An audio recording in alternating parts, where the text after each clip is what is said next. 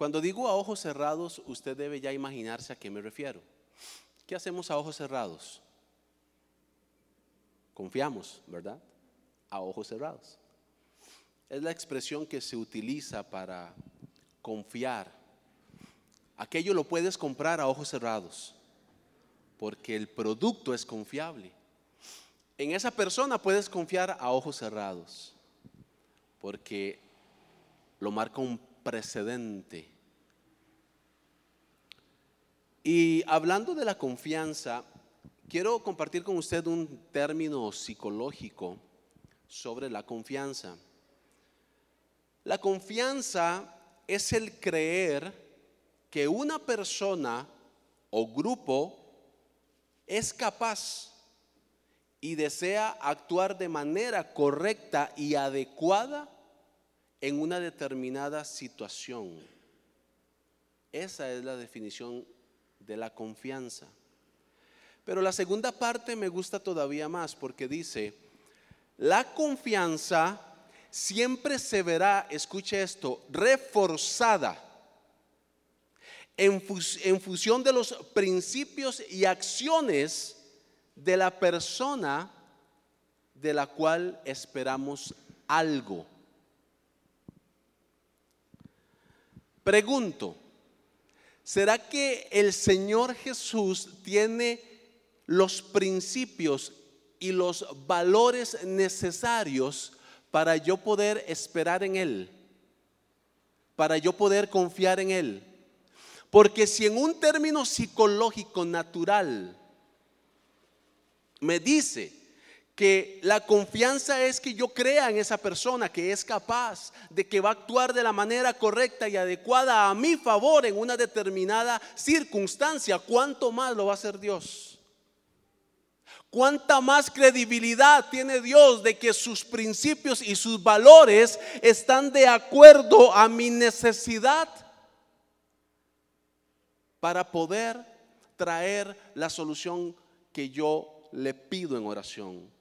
Aquella solución que necesito, aquella contestación, aquella respuesta. Este año tenemos metas, tenemos sueños, este año es el año de la transformación donde queremos literalmente ver cosas que en otros años, en otras temporadas de nuestra vida no hemos logrado ver, pero este año Dios ha soltado una palabra profética de que es un año de transformación y van a pasar aquellas cosas que tú esperabas, cosas que probablemente eh, duran años en acontecer, en realizarse. Dios va a acelerar los tiempos y las vas a tener en meses, en semanas, en días porque va a venir un tiempo de transformación de parte de Dios. Va a venir un tiempo donde el Espíritu Santo va a agilizar las cosas. No lo digo yo, está escrito. Y como todos tenemos metas, para alcanzar esas metas necesitamos confiar en Dios, creerle a Dios. De lo contrario vamos a enfrentarnos a diferentes obstáculos y cosas en la vida que nos van a decir, las cosas típicas de siempre, no se puede, tú no puedes, muy difícil, y ahí se nos va a troncar todo, pero cuando confiamos en Dios, el Señor va a prosperar nuestro camino. Existen dos maneras en las cuales usted puede proyectarse a alcanzar sus metas. La correcta y la incorrecta. La forma correcta en la que usted puede alcanzar sus metas es confiando en Dios confiando en lo que la palabra de Dios dice. Si la palabra de Dios a ti te dice algo, tú tienes que creerlo con todo tu corazón. No hay lugar para la duda. Si la palabra de Dios lo dice, puede pasar el cielo y la tierra, pero de que se cumple lo que Dios te dijo, se va a cumplir. Aunque cada vez usted sienta que todo empeora y que todo va como el cangrejo, pero si Dios lo dijo, Dios lo va a hacer. Yo quiero que usted se meta eso en la cabeza. Si Dios lo dijo, Dios lo va a hacer. ¿Cómo? ¿Cuándo? ¿Dónde? No me importa, Dios lo va a hacer. Así que ya no estés perdiendo tu tiempo en cuestionar lo que la palabra de Dios dice, lo que Dios te ha hablado, porque si Dios lo dijo, adivina qué va a pasar. Dios lo va a hacer. Dios no miente. Dios lo va a hacer. Diga conmigo, Dios lo va a hacer. La forma correcta de enfocarnos a nuestras metas es confiando en el Señor y en su palabra. Proverbios capítulo 29 y versículo 25 dice, el temor del hombre pondrá lazo, mas el que confía en Jehová será exaltado. Cuando tú te dejas llevar por los temores, que es normal que haya temor en la vida, cuando nos enfrentamos a retos, a metas, a sueños, a anhelos, hay temores. Cuando tú te dejas llevar por los temores, haz de cuenta que aquí hay una persona de pie y yo vengo con un hilo, le doy una vuelta y lo amarro con ese hilo. ¿Sabes qué va a pasar? En el más mínimo movimiento de esa persona, ese hilo se va a reventar, no pasa nada. Pero si yo empiezo a darle vueltas y vueltas y vueltas con ese hilo, por delgado que sea, llegará el momento en que la persona no se va a poder mover. Eso es lo que hace el temor cuando tú le das lugar. Te envuelve, dice la palabra, es un lazo en tu vida que no te deja avanzar. Te, te, obstaculiza moverte. Pero si tú confías en el Señor, serás exaltado.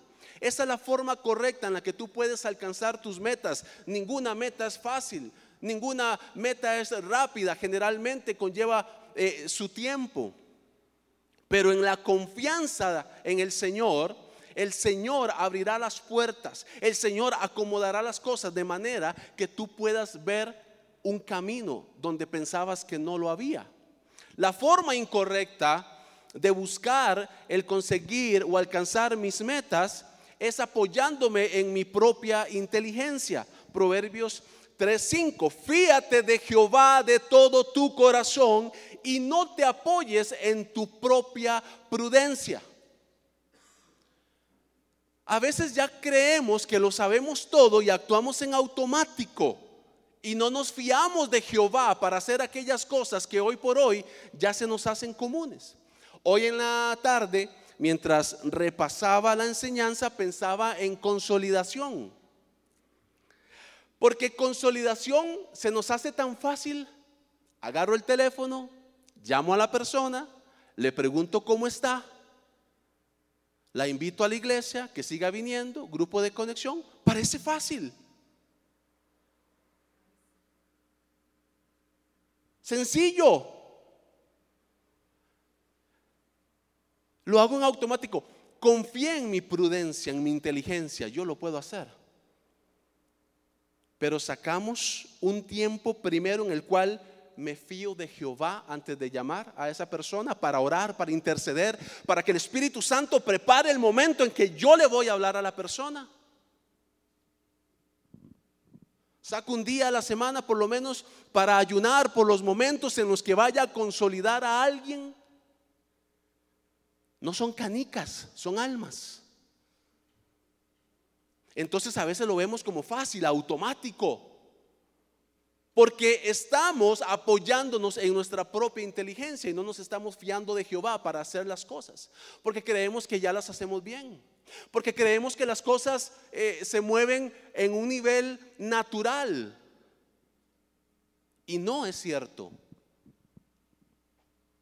Se mueve en un nivel espiritual.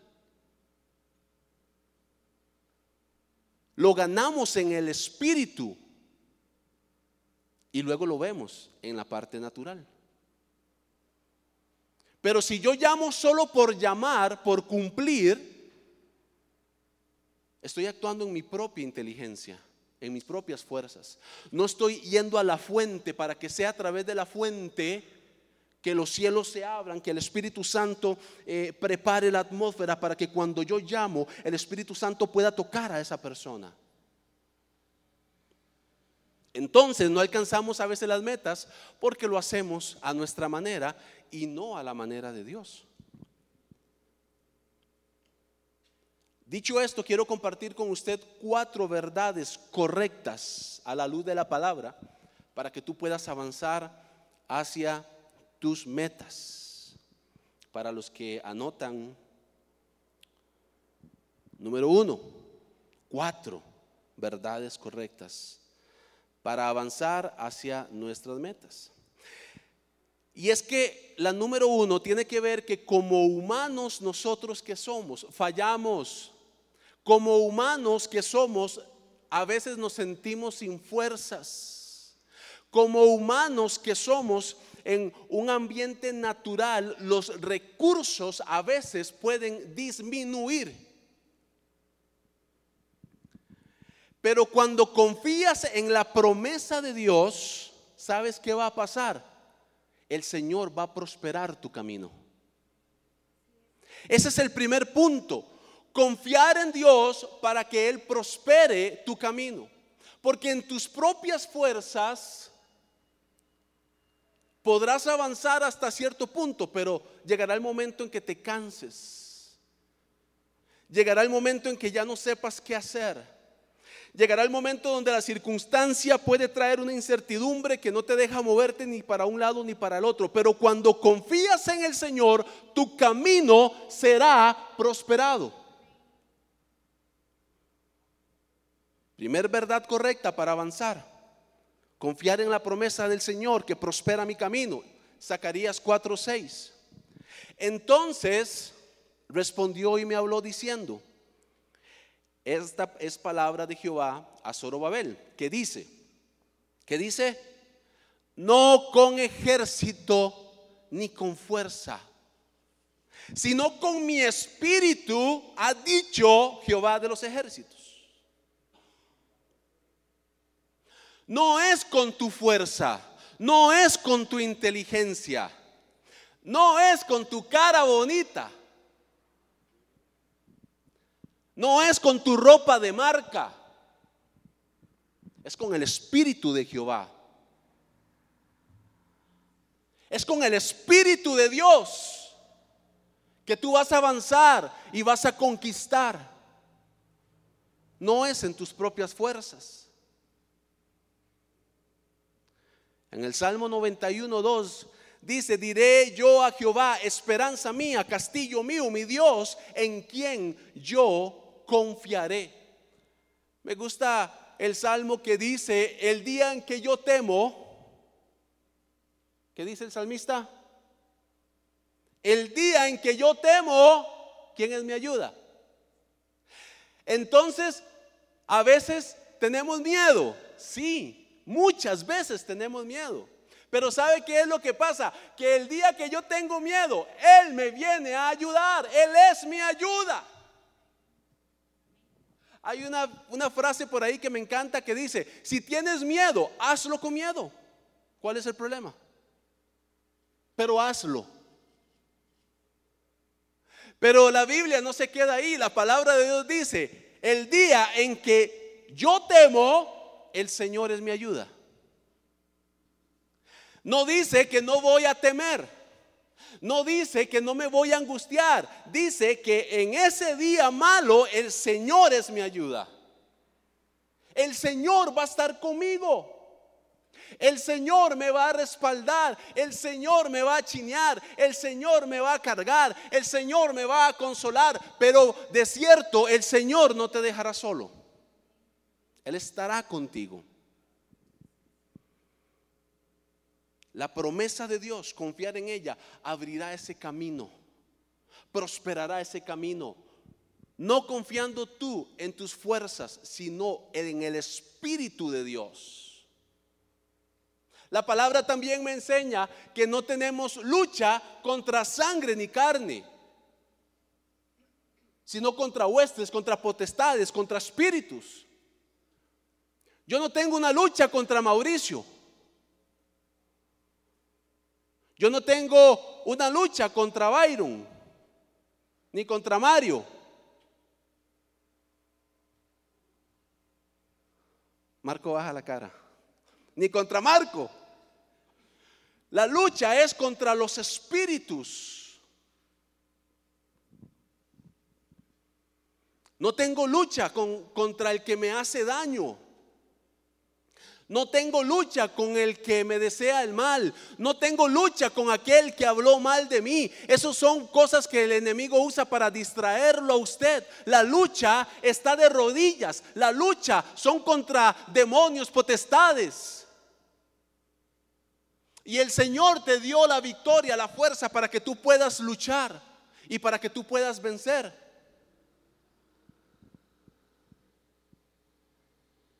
Porque no es en tus fuerzas.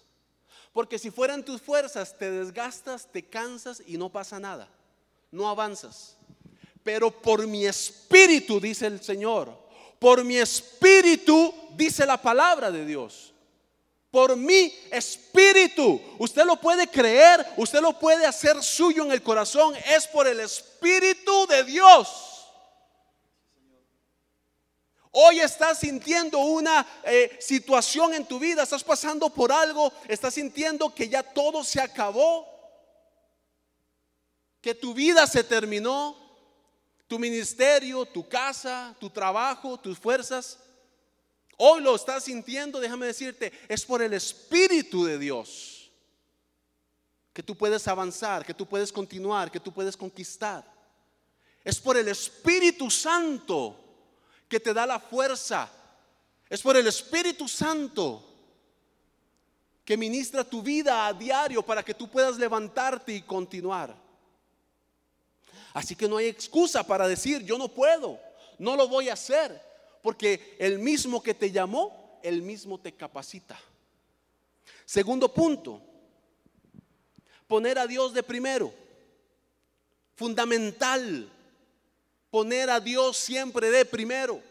No importa si necesito más dinero, no importa si necesito más tiempo, siempre van a haber cosas que el enemigo, ayer discutíamos, teníamos un debate fuertísimo ahí, salían chispas en el chat y todo, porque a veces decimos que le echamos la culpa al diablo para todo.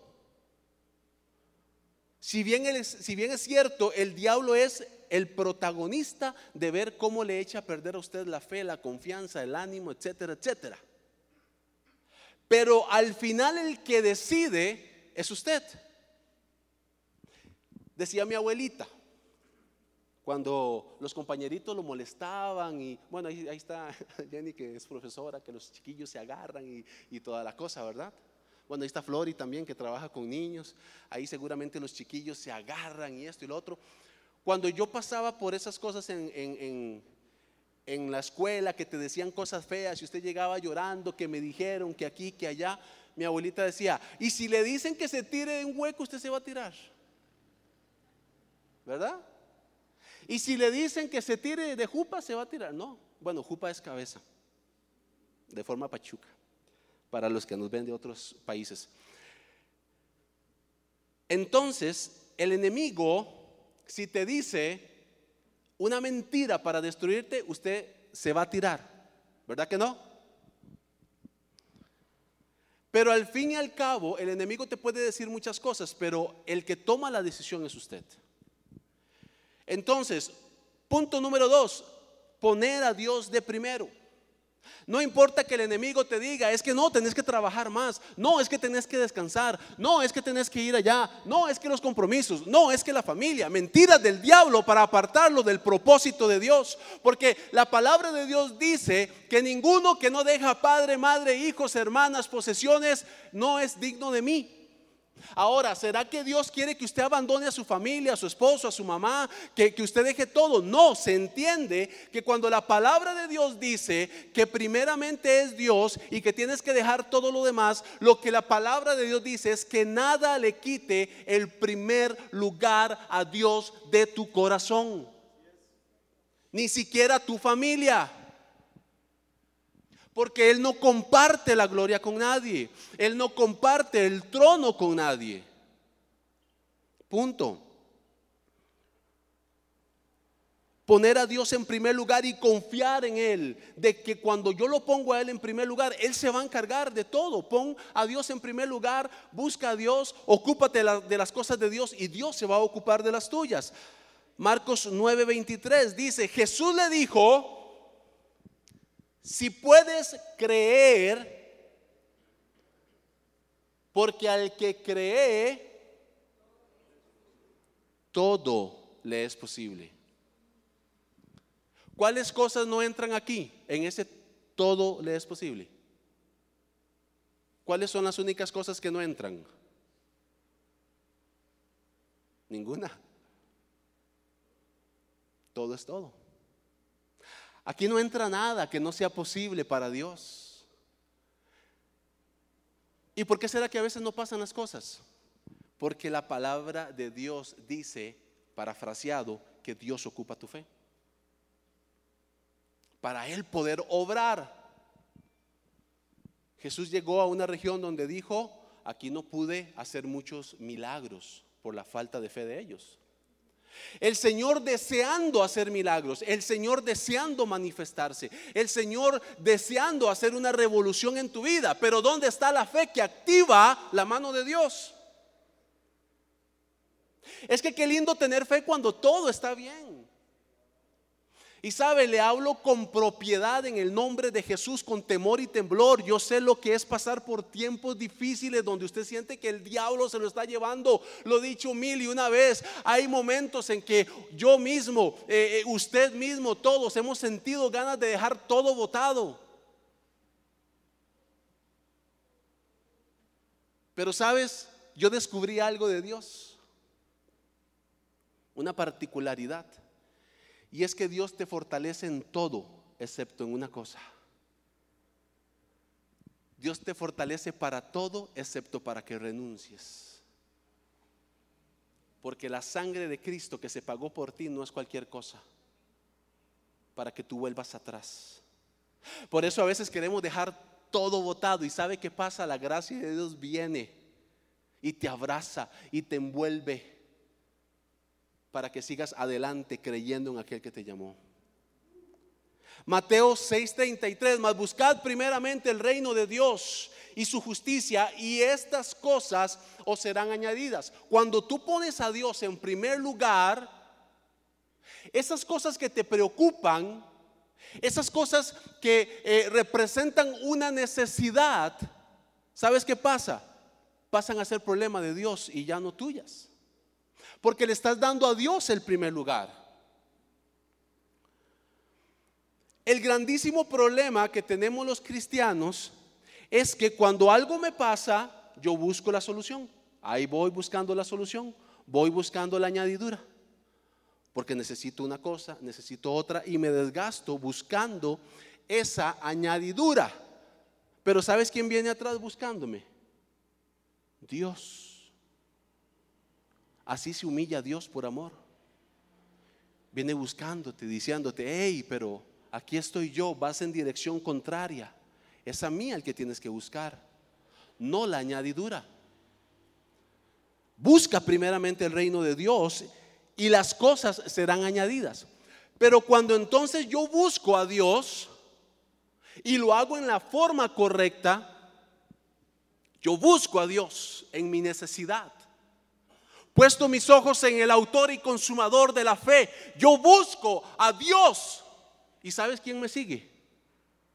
La añadidura. Ni siquiera yo tengo que ir a buscarla, porque yo me estoy encargando de mi parte, que es buscar a Dios, y Dios se encarga que la añadidura me siga a mí. El bien y la misericordia te seguirán. Pero cuando buscas a Dios, Si no buscas a Dios y te sales, ¿qué dice el Salmo 91? El que habita bajo la sombra del Altísimo morará bajo la sombra del, del, Omnipotente. Si yo no moro bajo la sombra del Altísimo, si yo me salgo de su cobertura, puedo estar expuesto a muchas cosas.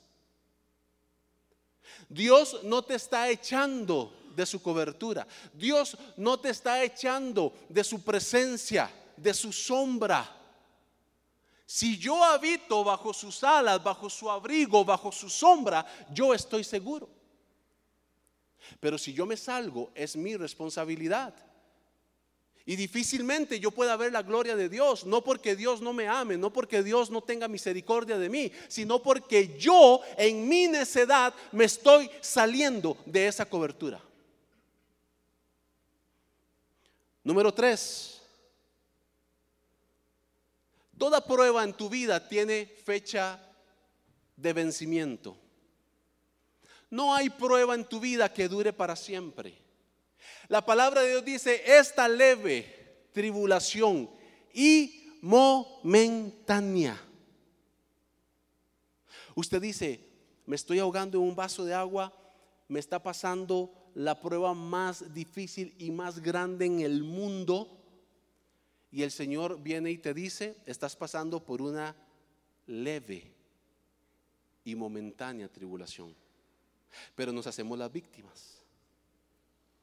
Pobrecito yo, me está llevando el diablo, nadie me entiende, nadie está pasando lo que yo estoy pasando. Lo que le pasa a Flori ni se compara a lo que yo estoy viviendo. Conmiseración. Para engañarnos.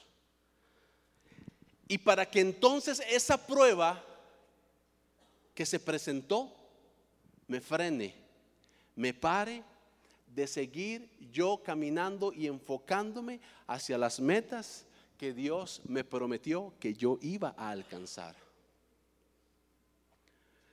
Pero no te dejes impresionar por la prueba, porque pronto va a pasar.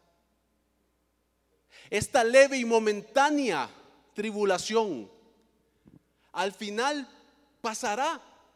Pero ¿qué va a provocar? Producirá en ustedes un cada vez y más grande y excelente peso de gloria en Cristo Jesús. Las pruebas no son porque a Dios se le metió la gana incomodarte. Las pruebas Dios las permite porque quiere formar en tu vida carácter. Quiere formar en tu vida una fe inquebrantable, una confianza en lo que su palabra dice acerca de ti. Dios siempre va a estar de nuestro lado.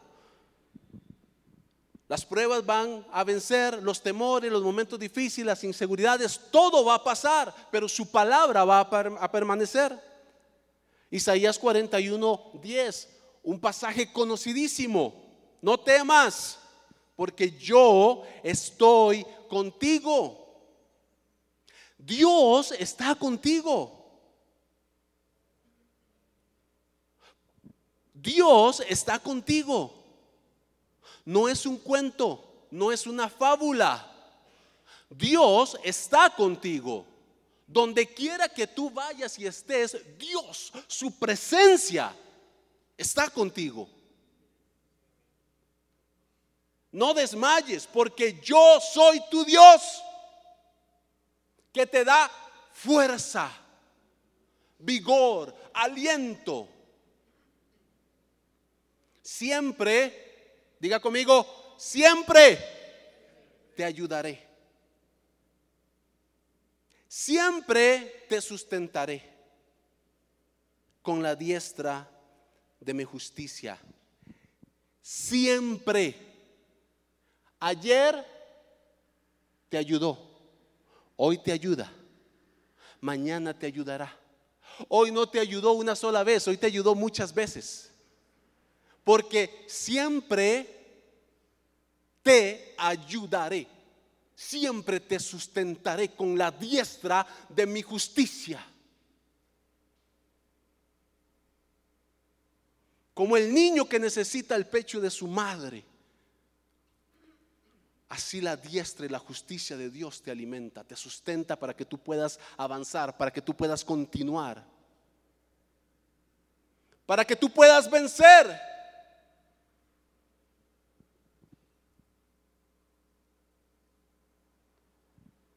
Salmo 23, versículo 4. Aunque ande en valle de sombra y de muerte, no temeré mal alguno,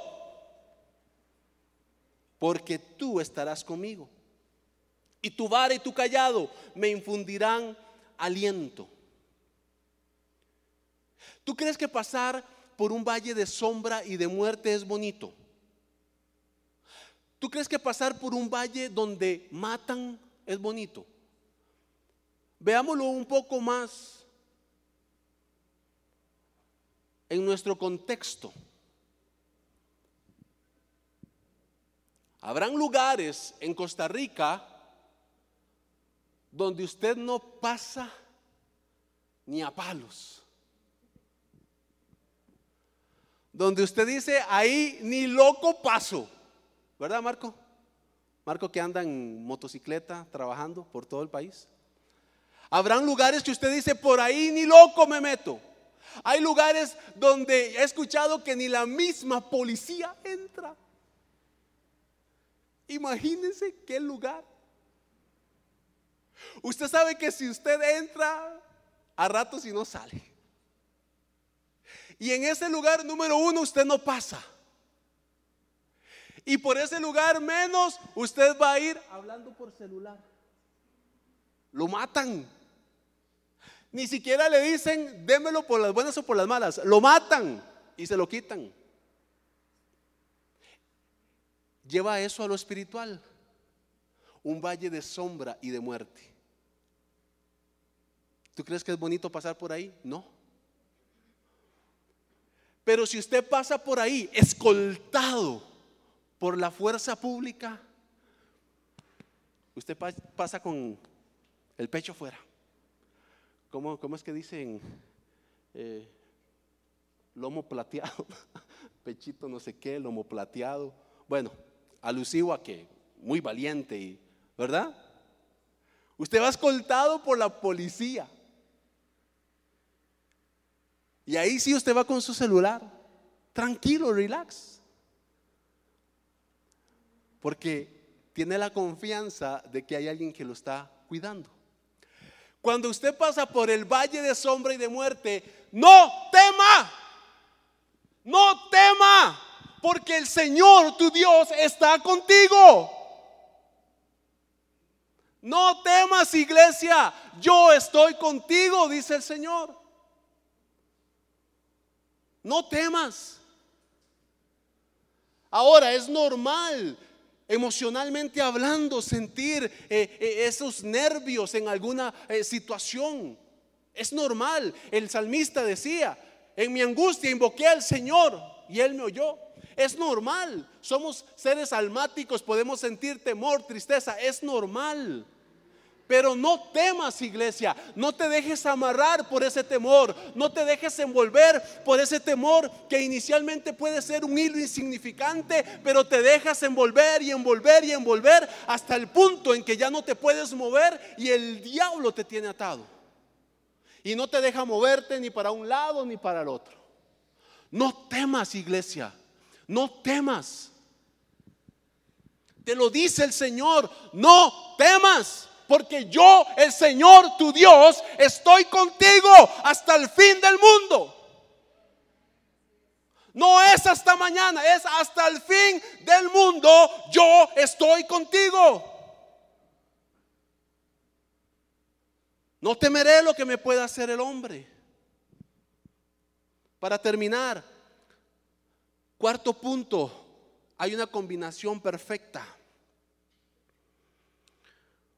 Cuatro verdades para avanzar hacia nuestras metas. Confía en las promesas del Señor y Él prosperará tu camino. Pon a Dios en primer lugar y el Señor añadirá todo aquello que tú necesitas. Las pruebas tienen fecha de vencimiento. No pongas tu mirada en las pruebas, pon tu mirada en la promesa de Dios, en que Él está contigo, Él te defiende, Él te sustenta. Y número cuatro, la combinación perfecta. ¿Sabe que estaba estudiando que e, esto uno lo ve en el colegio, pero pasan los años y como que se nos olvida. Estaba estudiando sobre el sodio y el cloruro. Resulta ser que el sodio y el cloruro son veneno si usted lo consume. Si usted consume un poco de sodio o un poco de cloruro aparte, ¿verdad? Alguno de los dos, usted se envenena, se muere. Es un, un veneno mortal. Pero cuando usted los mezcla, ¿sabe qué pasa? ¿Alguien sabe? No, interesante. Si usted lo mezcla, obtienes la sal comestible, con lo que le damos sabor a los alimentos. Esto es interesantísimo. Dos sustancias en la tabla de los elementos que son un veneno mortal si los consumes por separado, pero juntos son la sal que le dan sabor a los alimentos.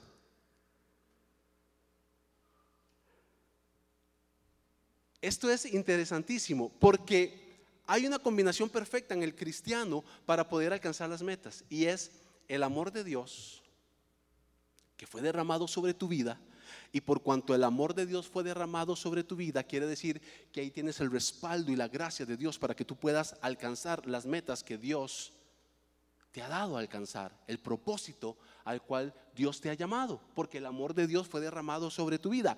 Pero tienes que activar ese amor a través de tu fe. Tienes que activarlo. Yo puedo saber que Dios me ama como algo trillado. Sí, Dios me ama, Dios te ama, bla, bla, bla.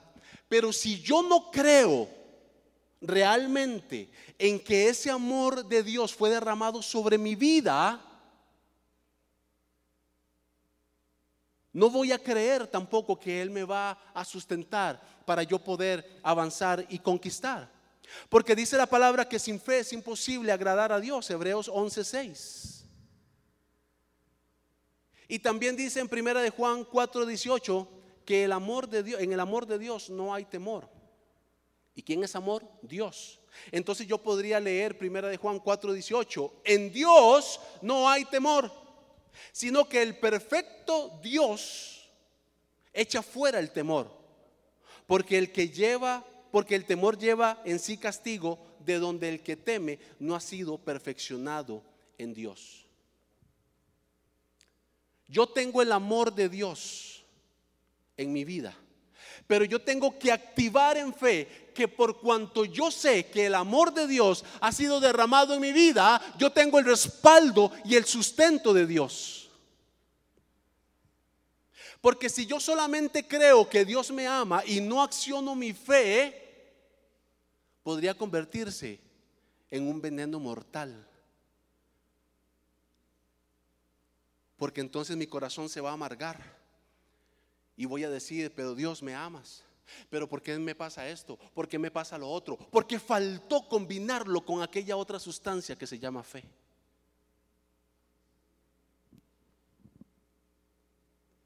Para confiar en Dios implica creer plenamente en Él, sin duda. No le abras la más mínima puerta a la duda. Sencillamente cree. ¿No te he dicho que si crees verás la gloria de Dios?